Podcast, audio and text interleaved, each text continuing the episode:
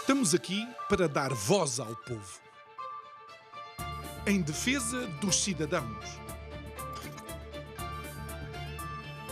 Pela dignidade humana. Todos temos deveres, mas também todos temos direitos. Será que existe justiça? Isto é o povo a falar.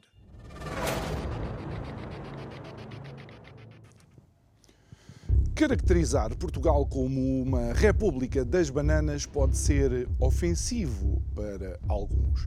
Dizer que Portugal é um país sem rei nem roque é para muita gente um exagero descritivo daquilo que se vive no país. Afirmar que Portugal anda ao sabor do vento sem um timoneiro é mentira para muita gente. Boa noite. O meu nome é João Nuno Pinto e isto é o Povo a Falar. Estou consigo de segunda a sexta-feira, neste mesmo horário, emissão em simultâneo Curiacos TV e Rádio Vida 97.1. E este mês de julho é o mês da pergunta e agora? Muito bem, eu quero ver, depois de termos afirmado aquilo que afirmamos, e agora? O que dizer, por exemplo, do processo do novo aeroporto de Lisboa? E agora, o que dizer da disfuncionalidade da comunicação do governo de António Costa entre o próprio primeiro-ministro António Costa e um dos seus ministros, no caso Pedro Nuno Santos? E agora, o que dizer, por exemplo, de um Ministério Público que parece determinado em retirar a tutela, a guarda dos filhos a uma família só porque eles não concordam com uma determinada disciplina e mais, lermos esse acórdão, parece que o Ministério Público é um ser eh, sobrenatural, que sabe, inclusive, aquilo que especialistas não analisaram nem sequer diagnosticaram. E agora, o que dizer quando Portugal a todo momento se vê confrontado com indicadores de, de, de crescimo a nível económico, indicadores de pobreza, aumento dos níveis de pobreza em Portugal, onde cada vez mais as pessoas trabalham trabalham e cada vez menos conseguem adquirir. O que dizer de Portugal? Realmente, podemos não ser a República das Bananas, mas aparentemente somos um país de verdadeiros bananas. Digo eu, que não percebo nada disto.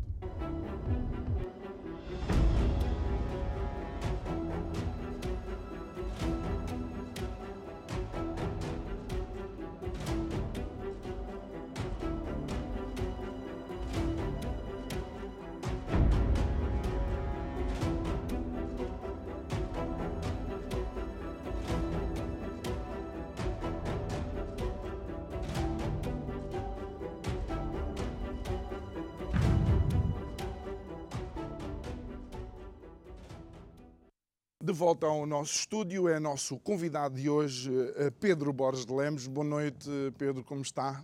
É um gosto tê-lo aqui mais uma vez.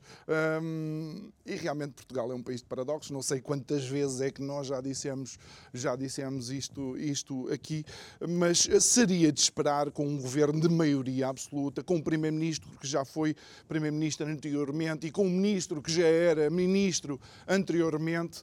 Eh, que houvesse uma melhor eh, coordenação de ideias e na comunicação de algo tão importante e realmente também tão atrasado que está, que é o novo aeroporto de Lisboa. A que é que se deve esta descoordenação, que eu chamei de disfuncionalidade? De facto, é verdade. Existe uma descoordenação brutal uh, neste governo e isso é um sinal claro de que este governo, não obstante ter maioria absoluta, é um, um governo disfuncional. Concretamente, relativamente a esse, a esse ponto que refere, da descoordenação e desta, parece que, peça cômica entre Pedro Nuno Santos e António Costa, eh, não há dúvida nenhuma que nós temos aqui um governo que acaba por ter o seu primeiro embate. E um embate que lhe vai provocar uh, um dano, um dano considerável na sua imagem. Uh, o governo está, digamos assim, uh, na sua primeiro, no seu primeiro semestre de funções e verificar-se uma situação destas para um governo que recebeu do eleitorado o sinal claro de que é o governo que o país quer é muito negativo. Mas, concretamente, relativamente a este, a este ponto e a esta relação entre bastante tensa entre Pedro Nuno Santos e António Costa, para mim não foi surpresa. António Costa anda a preparar a morte política de Pedro Nuno Santos há muito tempo. Eu tenho uma tese sobre isso. Eu considero que Pedro Nuno Santos é a imagem do fracasso do governo de António Costa, do anterior governo de António Costa. Porquê? Porque Pedro Nuno Santos é o jovem turco, é o radical do governo. Foi aquele que, eh, de alguma forma, colaborou e teve coautoria da geringonça. Portanto, geringonça que se portou mal com António Costa e que António Costa, neste momento, quer renegar. Ou seja, eh, de alguma forma, aqui a posição de Pedro Nuno Santos, que António Costa não quis que eh, fosse completamente apagada, mas fragilizou-a bastante naquilo que é a escala do governo, ele coloca-o como um dos ministros eh, menos, digamos que, importantes eh, do seu executivo, mas não só, dá-lhe também uma pasta altamente efervescente, uma pasta que pode provocar grandes problemas, não só ao ministro, como ao próprio governo. E estamos a ver que isso aconteceu. Portanto, houve uma decisão tomada pelo ministro que, de alguma forma, acabou por transitar para o secretário de Estado que assinou o despacho e que eh, cuja informação não tinha sido dada nem ao Primeiro-Ministro, chefe do Executivo, nem ao próprio Presidente da República. O que é que António Costa faz? António Costa revoga essa decisão de Pedro Nuno Santos, descredibiliza-o completamente, mas não o demite. E não o demite, na minha opinião, por uma razão muito simples. É que António Costa também não queria vitimizar o ministro. Não queria vitimizar o ministro. Eh, teve uma conversa, uh, enfim, com ele, uma conversa que nós não sabemos o teor. Sabemos é que depois dessa conversa, Pedro Nuno Santos veio perante a comunicação social humilhar-se uh, e dizer que, bom, isto foi um erro grave e que, portanto, estou arrependido. senhor Primeiro-Ministro, deixe-me ficar no seu governo. Bom, deixe-me só dar esta nota. Na minha opinião, isto é, de facto, um homicídio político qualificado de António Costa relativamente a Pedro Nuno Santos. É porque se Pedro Nuno Santos é demitido ou se demite, corria o risco de ficar como um mártir uhum. uh, perante uma pasta realmente tão polémica, uh, mas tão necessária que haja uma decisão quanto a pasta do novo aeroporto. Não é? Tal e qual. Tal e qual. Ou seja, a vitimização uh, em tudo aquilo que são os processos políticos, hum. acaba por reverter a favor da vítima. Mas, mas não acha que isto também já é um traço de caráter de António Costa. Eu não me lembro ninguém que ele tenha demitido. E mesmo a secretária de Estado, que se demitiu por causa dos fogos, foi por pressão do Presidente da República. E já lá vamos também ao papel do Presidente. Sobretudo tem a ver com um traço de personalidade, mas também com a afirmação da sua confiança relativamente àquilo que são as suas decisões hum. e as suas escolhas uh, relativamente ao, ao, seu executivo. Nós não nos podemos uh, esquecer que uh, todos os líderes muito afirmativos, muito personalizados, geralmente, geralmente não demitem os seus ministros.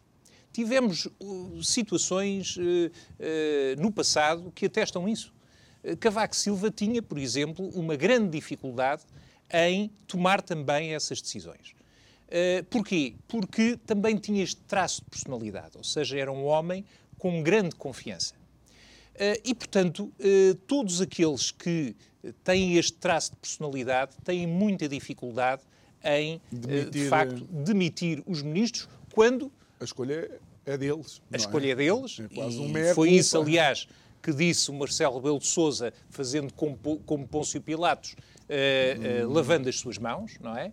Na minha opinião, uh, Marcelo Rebelo de Sousa deveria ter ido mais longe, uhum. Deveria ter ido mais longe. Deveria ter tomado aqui uma posição clara daquilo que é a descredibilização de um governo, governo. de maioria absoluta. E, e deixe-me deixe focar este ponto, porque isto tem tudo a ver. Uh, dentro das instituições, uh, os papéis estão definidos, não é? Ou seja, institucionalmente, é suposto o Primeiro-Ministro fazer determinadas coisas, suposto os secretários de Estado e os ministros fazerem outras coisas. Acha que houve aqui uma, uma uh, sobre. Um, vá, um, uma. Como é que eu ia dizer? O, Pedro Nuno Santos terá ultrapassado as suas competências, neste caso, inclusive a, a ser ele a anunciar esta, esta decisão?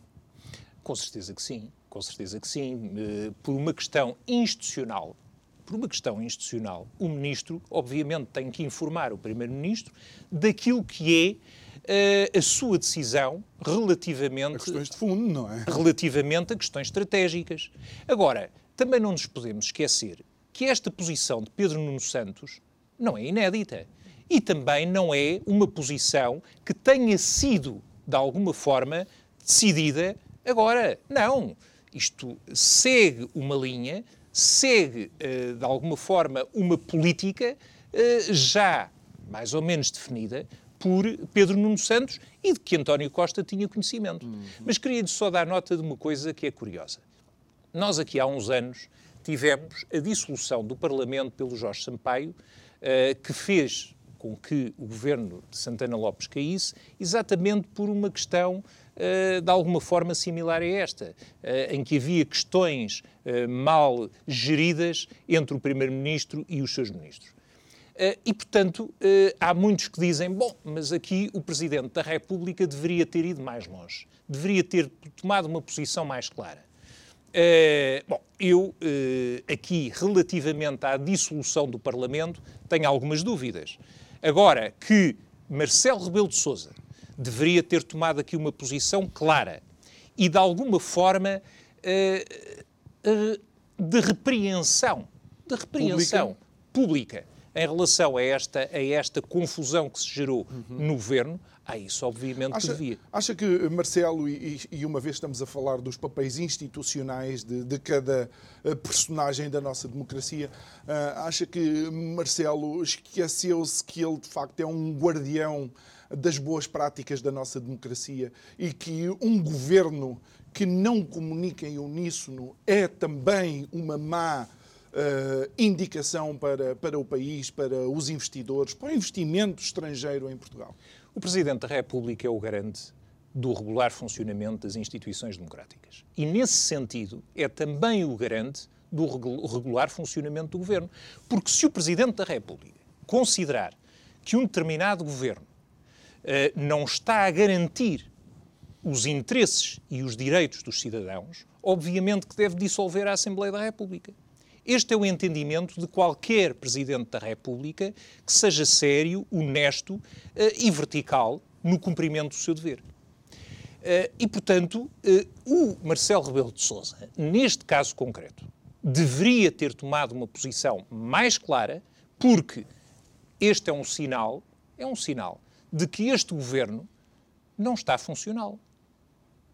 Este governo não está funcional, porque, no limite, este ministro deveria ter sido demitido. No limite, este ministro deveria ser demitido. Desautorizar um ministro e mantê-lo no governo é absolutamente surreal. Quer dizer, não faz sentido rigorosamente nenhum. E depois, uh, o facto do ministro ir perante as câmaras, uh, de alguma forma redimir-se, pedir desculpa ao país e ao primeiro-ministro, quando ele sabia de antemão que a atitude que estava a ter, obviamente, iria ser alvo de castigo, também não faz sentido. Portanto, isto entra, de alguma forma, uh, num, num, cenário uh, triste e que, como o João Nuno disse muitíssimo bem, dá uma má imagem do país lá fora. E, e, e Pedro, em termos jurídicos, quando, quando está a apreciar um processo ou quando o juiz tem um processo, por exemplo, em mão, nós conseguimos ver pelos, pelo, pelo histórico uh, da, da, pessoa em causa uh, se aquilo foi um comportamento que foi naquele momento ou se é um comportamento repetido. Tanto que uh, as penas aumentam caso a pessoa seja um repetente no mau comportamento, por assim dizer. Tiver uma prática reiterada. Do... Exatamente. Só quantas vezes é que já ministros de António Costa fizeram meia-culpa diante das câmaras, começando, por exemplo, por Marta uhum. Temido. Tem razão. Ou seja, parece que há uh, quase um, um braço uh, tirânico por cima desses uh, ministros que os fazem realmente assumir uma culpa que provavelmente têm, mas depois continuam na pedreira a partir pedra. Sim, completamente. Completamente. mas eu volto a dizer, essa situação deve-se ao facto de António Costa uh, querer também passar a imagem de uma confiança quase absoluta. Uma confiança quase absoluta nas suas opções e uma confiança hum. quase absoluta uh, nas pessoas que ele escolhe. Ele, isso, foi ele que disse que maioria absoluta não é poder absoluto. Isso é verdade. E isso, e isso, e, e há, se há pessoa que tem lutado contra este estado de coisas, lutado contra o sistema em que António Costa está profundamente uh, metido uh, e que ele próprio tem ajudado a piorar, sou eu. Agora, eu não posso deixar de considerar que, estrategicamente, este comportamento de António Costa, António Costa, que também, obviamente, não ficou bem na fotografia, mas acabou por, uh, enfim, remediar a situação da melhor forma possível. Para si, para a sua imagem e para o seu governo. Agora, é evidente que este é um ponto absolutamente negativo do, do, do, do governo de António Costa. Mas nós temos outros gravíssimos, não é? Uhum. Temos os, o caos no, nos aeroportos. Temos a questão do SNS. Uh, nós temos situações absolutamente intoleráveis e que não podem continuar. Uh, e depois vemos um primeiro-ministro a fazer turnés internacionais para conseguir um cargo lá fora. Hum. Porque é isso que António Costa quer. António Costa quer sair de primeiro-ministro, independentemente de vir a perder as próximas eleições. E isso vai depender, obviamente, uh, de uma direita que uh, vai ter que se esforçar e consolidar durante este tempo para realmente acabar com o consulado socialista. Mas António Costa é esse o objetivo que tem. Portanto, eu, eu, considero que António Costa, o objetivo dele não é Portugal. Uhum. O objetivo dele é os seus interesses pessoais e conseguir, neste momento, um cargo internacional. Mas, mais uma vez, e, e uh, passando, por assim dizer, para o senhor Presidente da República uh, uh, a bola, um, eu, não, eu, penso que é bastante injusto para Portugal, com todas as necessidades que nós temos, ter António Costa a gerir ao mesmo tempo a carreira dele, a liderança do PS e os destinos do país. E mais, e ter um governo que é unipessoal. Ó oh, oh, oh, João nós verificamos que as pessoas com mais capacidade dentro do Partido Socialista não são aquelas que estão na segunda linha. Embora isto também seja uma característica típica daquelas pessoas que querem tornar os partidos unipessoais é afastar aqueles que eventualmente tenham mais capacidade intelectual e eh, com medo que lhes façam sombra. Portanto, António Costa está a fazer exatamente isso. Quer dizer, nós temos na segunda linha pessoas que, na minha opinião, são fraquíssimas. Dou-lhe o exemplo de Mariana Vieira, da, da, Silva, Silva, não é? Uh, mas podia dar outros exemplos. E, portanto, nós uh, o que estamos aqui a ver é que António Costa gera a pulso um governo, que ele quer que seja um governo unipessoal, único e exclusivamente reportado a si, agora afirma a sua força revogando o despacho do ministro, fazendo com que o ministro vá à praça pública pedir desculpa, humilhando-se publicamente e, no fundo, determinar a morte política uhum. de uma pessoa que lhe poderia eventualmente suceder na liderança do partido. E, portanto, tudo isto revela uh, o caráter, a personalidade uh, e a estratégia de António Costa. E, e isso, um, eu recordo-me quando, quando nós estávamos a analisar os resultados eleitorais, aliás, quando estávamos a analisar a composição uh, também do, uh, do governo, que uma das coisas que surpreendeu de imediato é a falta de independentes. Ou seja, não existem de facto independentes na chamada segunda linha, sendo o Primeiro-Ministro a primeira linha uh, governativa. Um, E, acima de tudo, aquilo que nós vemos é, por exemplo, um Fernando Medina com uma pasta que não lhe serve de todo, não é? Porque Fernando Medina não tem currículo nenhum uh, económico ou é financeiro. É surreal, quer dizer, a atribuição da pasta das finanças ao Medina é absolutamente surreal. E isso só significa, volto a dizer, que António Costa quer pôr uh, na sua segunda linha pessoas que ele possa controlar. Porque, obviamente, Medina é uma pessoa facilmente manipulável e controlável por António Costa. Isso todos nós já sabemos, não é? Uh, e, portanto, nessa medida, não, há, não é surpresa, não é surpresa uh, para ninguém. Volto a dizer, uh, o governo de António Costa é um governo unipessoal.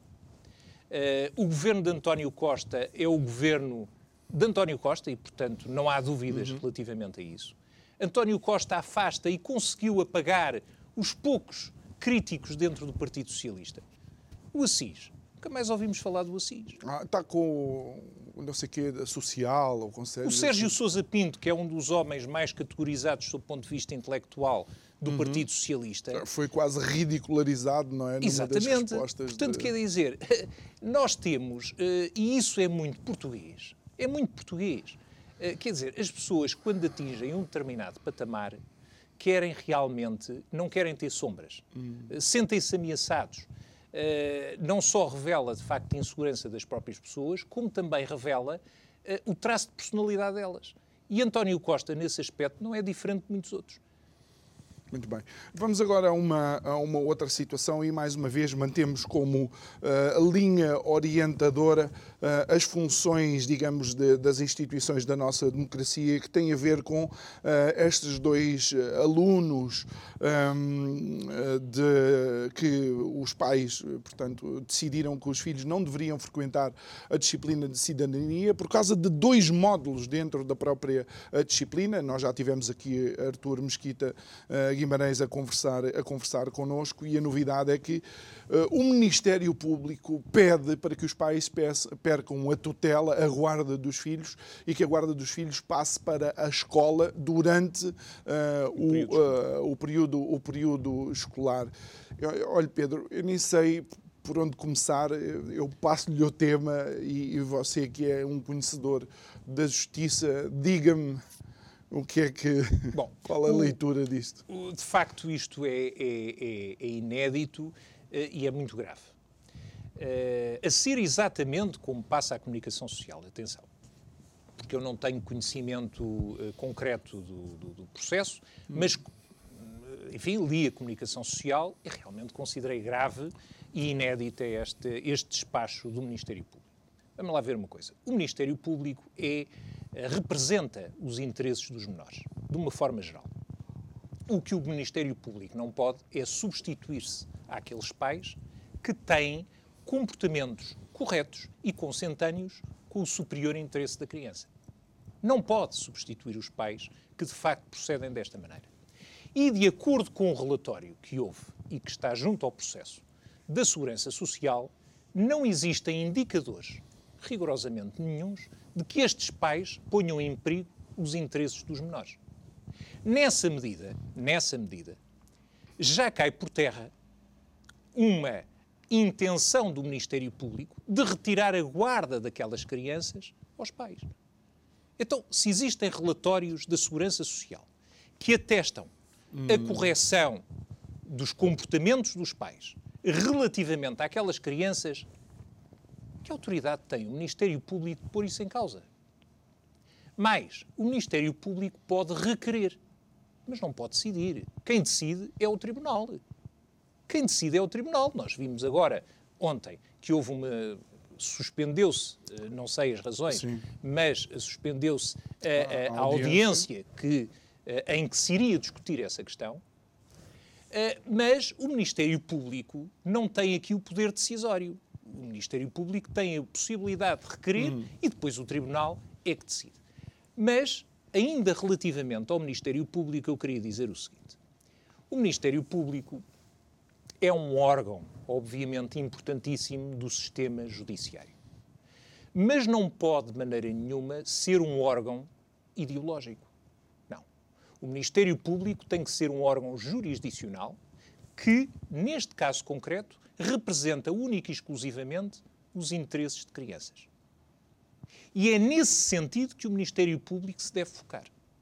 O Ministério Público não pode, de maneira nenhuma, uh, ter uh, aqui, ou perder aqui, a sua isenção, a sua independência e a sua imparcialidade. Na capa, ou sob a capa, da impunidade. Hum. Portanto, esta decisão, ou este despacho do Ministério Público, deve ser avaliado pelo Conselho Superior do Ministério Público, que é o órgão do Ministério Público que, uhum. obviamente, avalia situações disciplinares e que avalia também, a, enfim, a seriedade de determinados despachos. Sim, é que, eh, e só para, para dar eh, também conhecimento a algumas pessoas que possam eh, não conhecer algumas das alegações no despacho, isto é de uma violência verbal, se eu lesse isto, eu pensava, se eu não conhecesse e lesse isto, eu pensava que estávamos a falar de duas crianças que corriam perigo de vida. Com certeza. De vida. Diz aqui, por exemplo, há o perigo de os jovens sofrerem maus tratos psíquicos, não receberem os cuidados ou a afeição adequados às suas idades, estarem sujeitos a comportamentos dos pais que afetam gravemente o seu equilíbrio emocional. Depois, inclusive, alegam que os pais eh, manipulam uh, emocionalmente as crianças eu tive o Mesquita de Guimarães sentado nessa mesma cadeira a dizer-nos: João, quando os meus filhos foram entrevistados por um determinado canal de televisão, os repórteres ficaram surpreendidos porque eu não estava lá. Eu disse: Ok, vocês vão filmar no parque, eu fico aqui no café, porque ele faz questão de que os miúdos respondam por eles mesmos. Oh, João, mas estamos aqui a falar de crianças com 16 e 14 anos. Não estamos aqui a falar de crianças com 7 ou 8, 14 ou 16 anos, que já têm grande parte da sua personalidade formada. Não vale a pena nós estarmos aqui a atirar areia para os olhos das pessoas, porque as pessoas não são parvas, não é? Quer dizer, nós estamos aqui, na minha modestíssima opinião, perante a antecâmara do controlo ideológico da sociedade. Hum. Porque se nós temos um órgão jurisdicional se nós temos um Ministério Público a assumir posições desta natureza, hum. nós estamos na antecâmara do controlo ideológico das pessoas e da sociedade. Onde é que nós estamos? Não pode, isto não pode acontecer. E têm que se levantar vozes contra esta situação. Obviamente, sempre com elevação. Nada de agressividade. Estas questões resolvem-se nas instâncias próprias e de acordo com profissionais que as sabem claro. resolver. Oh, doutor, mas uh, o Pedro pede que não haja de facto violência e eu sou uh, contra a violência.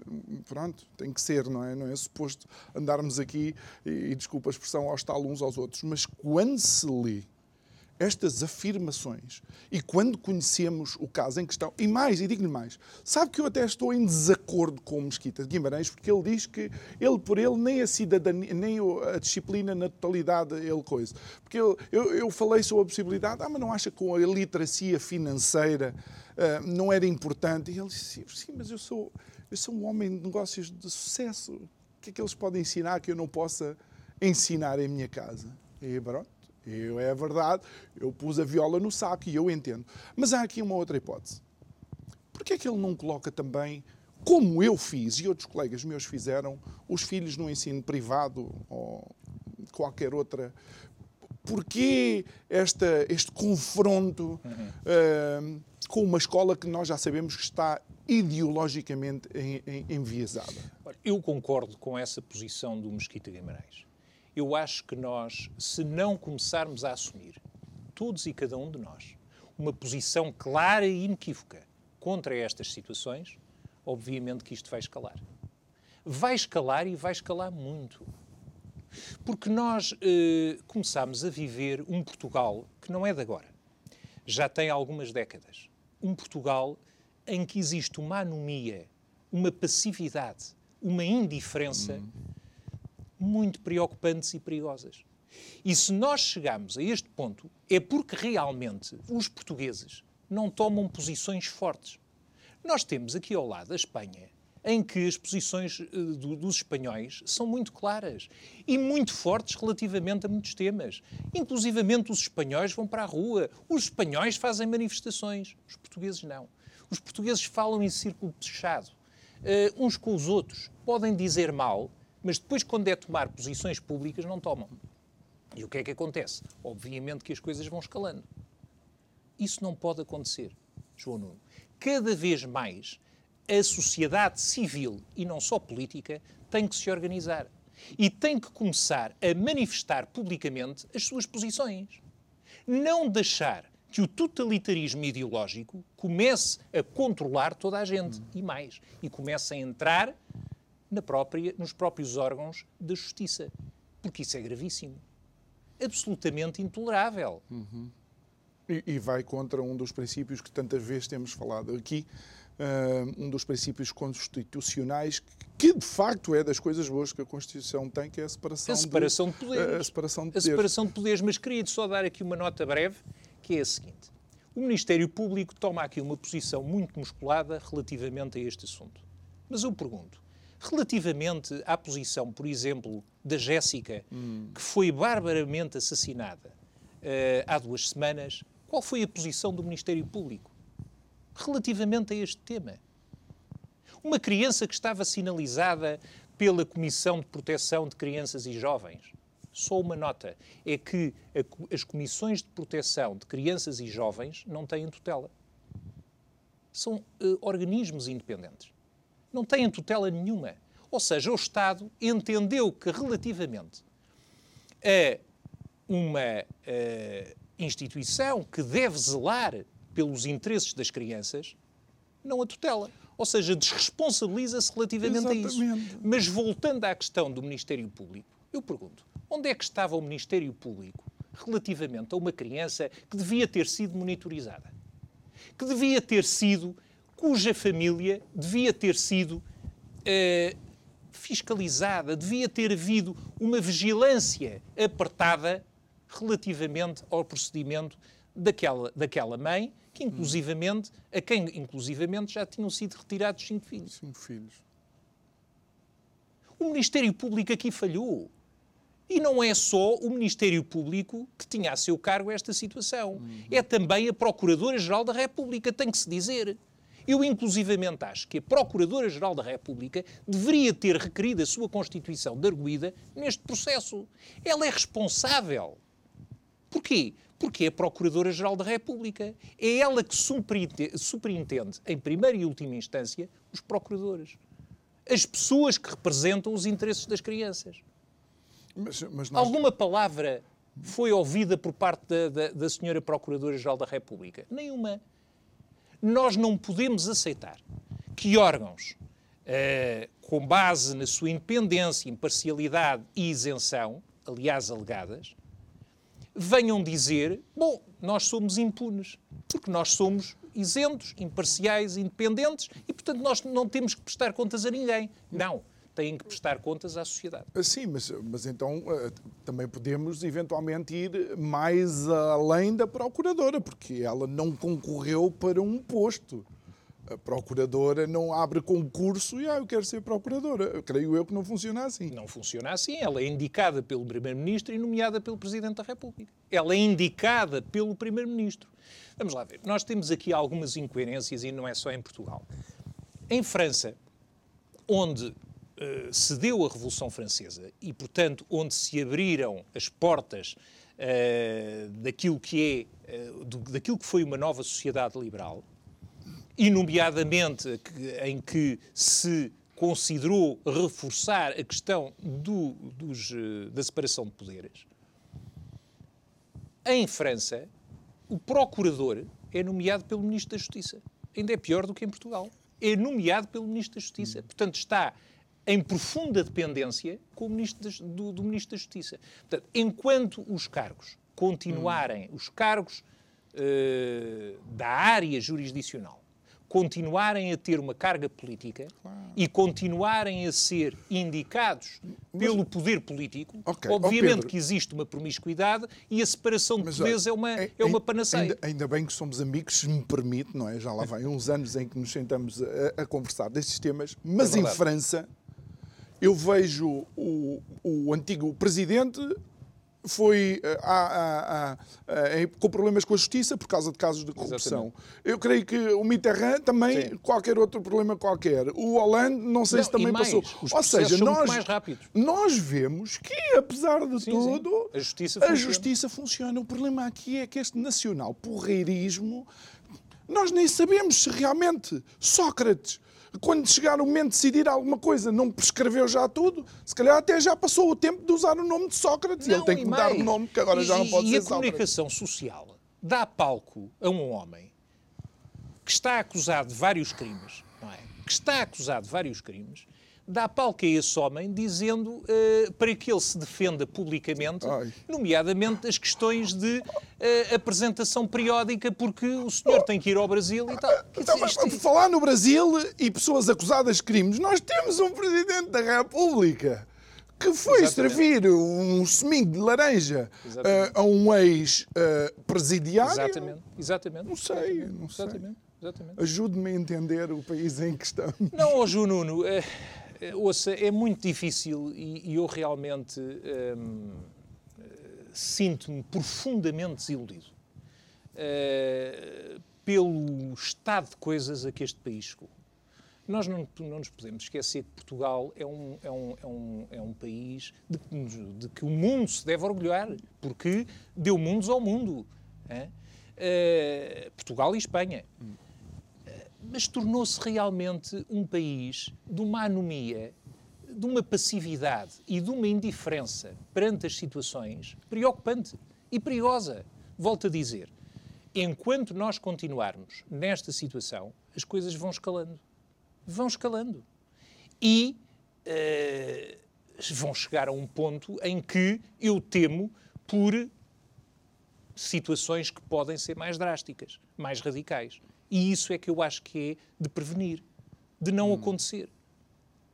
Porque as pessoas, a determinada altura, obviamente, quando, quando as coisas começam a entrar pela casa dentro e quando começam a ter a ver connosco, connosco, com os nossos filhos, nós já aí paramos e uhum. começamos a ter uma atitude diferente. Não é? Nós vamos ter agora nos próximos anos problemas gravíssimos, gravíssimos. Olha, eu queria só dar nota de que nos últimos dois meses a mortalidade em Portugal aumentou drasticamente. Hum. Porquê? Porque nós temos um SNS absolutamente falido. Nós, nós nem podemos entrar num hospital público. Se, porque porque uh, a quantidade de pessoas, de camas, de confusão é tal que a não ser que nós estejamos realmente muito doentes e que não consigamos ir a um privado, é que ficamos ali. E isto está a chegar a um ponto em que realmente as pessoas vão morrer. Já estão a morrer. Estão. A mortalidade aumentou e isto é um. Aos níveis é um da facto. década de 80. De 80, exatamente. Portanto, uh, uh, vamos continuar assim até quando? Nós vamos continuar nesta passividade, nesta anomia, até quando? Eu não sei, olha, eh, eh, por exemplo, eu recordo-me de mencionar aqui com alguém que uh, uma das primeiras questões que esta nova legislatura levou para plenário foi a eutanásia. Uh, ou seja, o timing não podia ser mais demonstrativo da disfuncionalidade dos nossos representantes. Numa época em que queremos falar de vida, de retoma, de renascer, num inverno, eh, eh, eh, no inverno demográfico que nós estamos a viver, o plenário foi falar sobre Exatamente, exatamente. Mas isso também é para distrair as pessoas dos temas realmente essenciais, percebe? E que eh, porque obviamente que para mim, eh, enquanto cristão, a eutanásia é um, é um tema essencial. Mas infelizmente para a maior parte das pessoas não é e para a sociedade também não é. E portanto, todas aquelas questões que de facto têm que ser debatidas, hum. uh, muitas vezes, uh, e para as quais o governo não tem solução, e para as quais o governo não tem solução, uh, acabam por ser ficar um bocadinho na sombra. É? E, e, isso também é estratégico. E deixam-se substituir por outros temas que uh, são mais emocionais, exatamente, mas meio, exatamente. menos estruturantes, menos estruturantes uh, para, para Portugal. Uh, muito bem. Entretanto, eu sei que esteve a colaborar com a pasta da Justiça. Uh, e desenhou, por assim dizer, uh, o, aquilo que era o um, como, é que se, como é que eu hei de explicar? As propostas para a justiça do, uh, do Chega, sendo o seu amigo, conhecendo ao tempo que o conheço, sabendo o percurso que tem, já do tempo também do, do CDS, algo mudou nessa, nessa sua aventura política? Não, eu de facto fui convidado para coordenar a pasta da Justiça do partido há cerca de dois anos. Uh, fiz o meu trabalho, a minha equipa, que contou com eminentes juristas, inclusivamente com professores universitários de Direito, fez também o seu trabalho, uh, a quem eu agradeci, não é? Uh, fizemos o programa do partido, fizemos também o programa eleitoral, orgulho-me da equipa que tive e, modéstia à parte também, do trabalho que eu próprio desenvolvi. Uh, o partido entendeu uh, enviar-me uma mensagem por telemóvel a dizer-me que, uh, enfim, eu iria ser substituído. e pronto, e portanto eu continuarei na minha vida profissional de advogado, continuarei a intervir publicamente relativamente a estes temas a escrever como os sempre meus artigos, fiz. como sempre o fiz, uhum. e já o tinha feito no CDS. Uh, eh, e, portanto, eu vou continuar a levantar a minha voz. Uhum. Eu sempre fui, e o João Nuno, como meu amigo que é, sabe, um espírito independente. Uh, eu elogio quando tenho que elogiar, critico quando tenho que criticar, uh, e nunca me irei inibir de o fazer. portanto, esteja em que partido estiver, seja independente, eu sou um espírito livre. Eh, quem quiser gostar de mim assim gosta, quem não quiser não gosta. E é assim que eu sempre fui e que eu vou sempre continuar a ser. Uh, e, portanto, uh, vou continuar o meu caminho, uh, tal como até aqui. E, e sente, uh, sente é que e, e tem um contributo a dar e gosta de facto de dar esse contributo para, para a sociedade. Não, isso com certeza, não sei se é o melhor contributo, mas é pelo menos é, um contributo. É o seu, é mais do que muitos que ficam calados, nem sequer vão, nem sequer vão, uh, vão votar. E, e, e, olha, uh, Pedro, nós não íamos falar sobre, sobre a reforma do sistema, do sistema judicial, mas isto é uma demonstração clara que ou, ou pomos travão a todo este processo e começamos de facto uma reforma séria, ou então uh, o sistema judicial vai continuar nesta, nesta senda de descalabro como temos visto nestes últimos anos.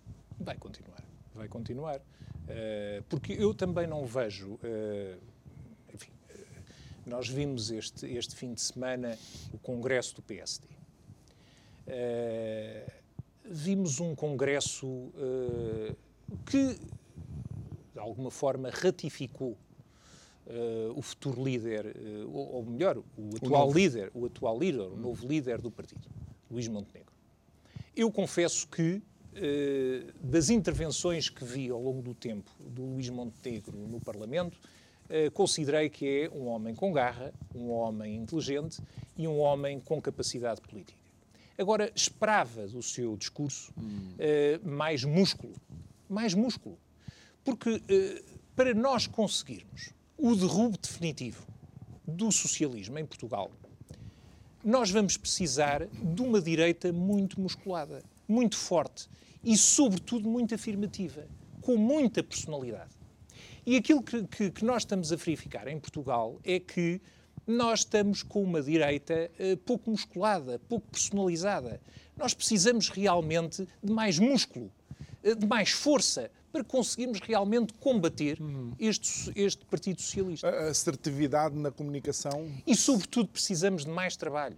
Mais trabalho de bastidores, de mais dossiês trabalhados.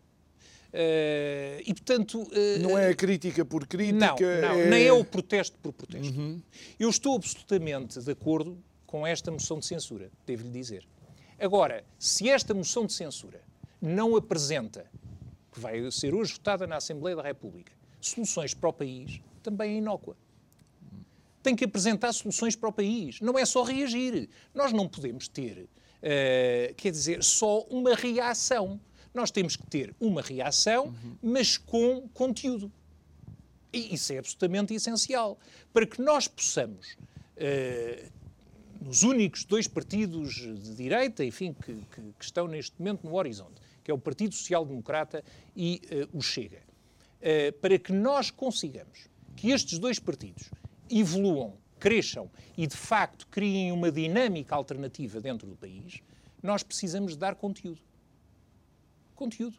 E, portanto, o PSD, nós vimos que é um, país, que é um partido uh, sem, sem soluções, uh, perfeitamente comprometido com a solução socialista, uh, e, portanto, durante estes anos, enfim, tivemos um hum. Partido Social-Democrata perfeitamente uh, descredibilizar. Acha, acha, é? acha, que o PSD quer se renovar? Eu, eu, já coloquei ontem esta questão, creio que ao engenheiro Mira, Mira Amaral, que estava aqui, uh, porque eu vi Luís Marques Mendes sentado ao pé de uh, Luís Montenegro, embora não faça parte, acho eu, de, dos órgãos do partido, e sei que Luís Montenegro foi fazer uma visita, sei pela comunicação social, foi fazer uma visita a Pedro Santana Lopes para tentar que Pedro Santana Lopes volte ao, ao PSD. Quem é a próxima visita? Pedro Passos Coelho, aliás, Luís Montenegro, era um apoiante de Pedro Passos Coelho. Não, e sobretudo as pessoas muito próximas de Pedro Passos Coelho fazem agora parte hum. uh, das pessoas que são muito próximas de Luís Montenegro, mas isso era, era previsível que fosse.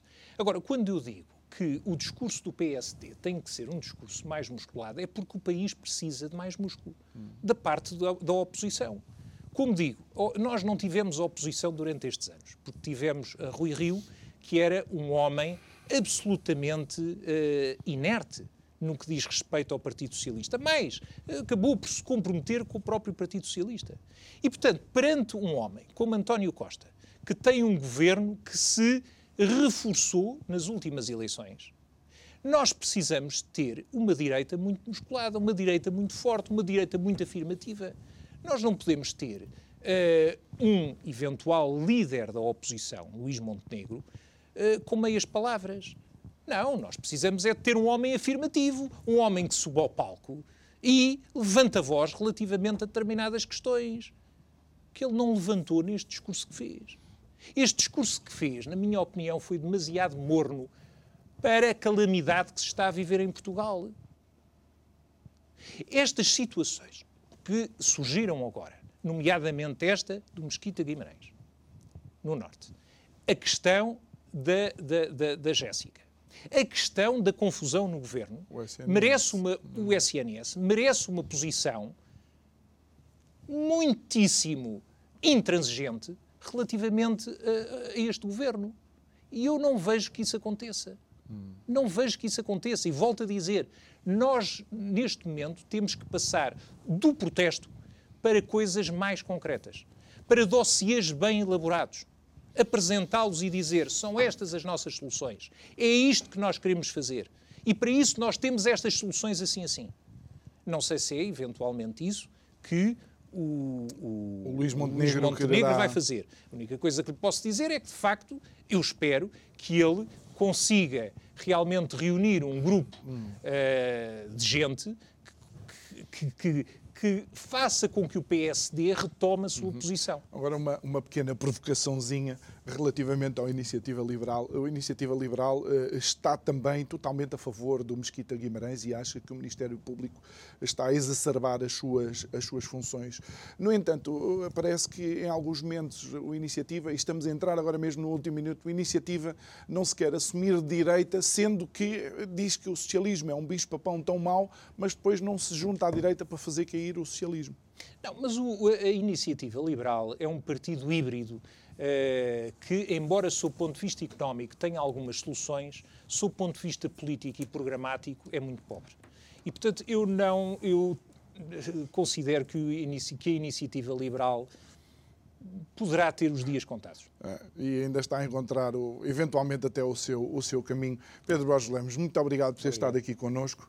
Obrigado a si também que nos acompanhou em mais um programa. Quero lhe dizer que não se esqueça que temos as redes sociais, Facebook, Instagram, temos a nossa playlist do Isto é o Povo a Falar no canal do YouTube da Curiacos TV e também temos os podcasts. Amanhã, às 22 eu vou estar de volta. Muito obrigado por nos acompanhar, boa noite e até amanhã.